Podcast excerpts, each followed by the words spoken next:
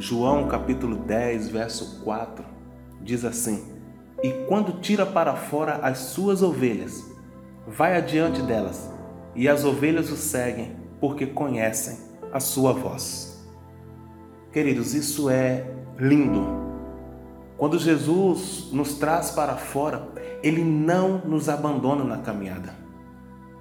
Ele vai adiante, mostrando o caminho para o descanso, mostrando o caminho para a renovação das forças, mostrando o caminho para a cura, o caminho para a libertação, mostrando o caminho para uma vida abundante.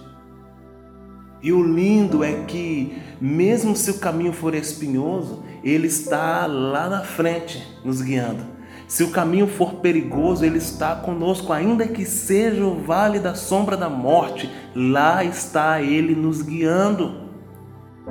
Ele não abandona a ovelha, ele, ele não nos abandona. E as ovelhas o seguem pelo único motivo de conhecer a sua voz. O único motivo. Os ouvidos da ovelha está fixo no amado Jesus. Você conhece a voz de Jesus? em meio a tantas vozes dentro e fora da nossa alma, nós somos capazes de reconhecer a voz do nosso amado. Nós ouvimos o amado chegar. Você reconhece a voz dele a ponto de segui-lo sem medo, sim, reconhecer a voz de Jesus a ponto de segui-lo sem medo.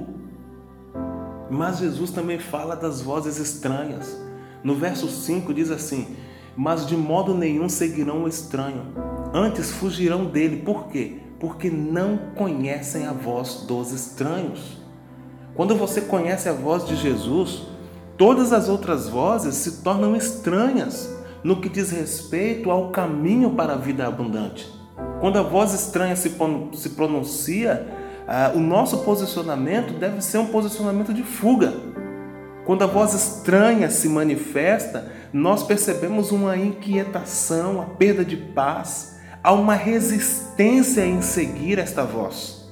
Porque se trata de uma voz astuta, uma voz que é uma imitação, é uma voz que, que, que parece, que, que é semelhante é travestida de, de, de, de, boa, mas nós sentimos, nós percebemos que não é verdadeira, é falsa, é estranha, é voz estranha. Assim como nós temos que rejeitar o fogo estranho, devemos rejeitar a voz estranha também.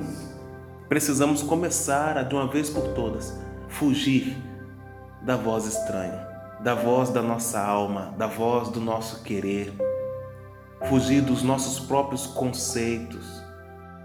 É preciso fugir desse laço maligno, essa voz maligna que muitas vezes tem nos atraído para a derrota, para a destruição, para a amargura. Sim, irmãos. Quantas vezes nós nos encontramos amargurados, líderes, pastores amargurados, frustrados, frustrado com ovelha, frustrado com, com denominação, frustrado com pai, com mãe. Vamos fugir da voz da amargura.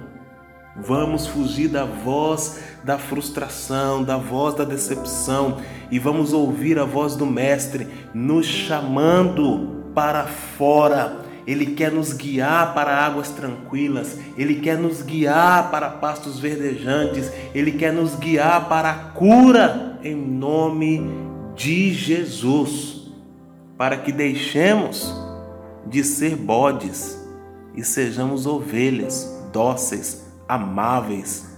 Assim eu ministro o seu coração, o nosso coração, em nome de Jesus. Pai, nos ajuda. Nos ajuda, Senhor, a sermos ovelhas que reconhecem a voz do amado, que reconhece a tua voz. Nos ajuda, Senhor, pois essa tarefa não tem sido uma tarefa simples. Tantas vozes dentro de nós, tantas vozes dentro de nós. Precisamos, Pai, nos acalmar.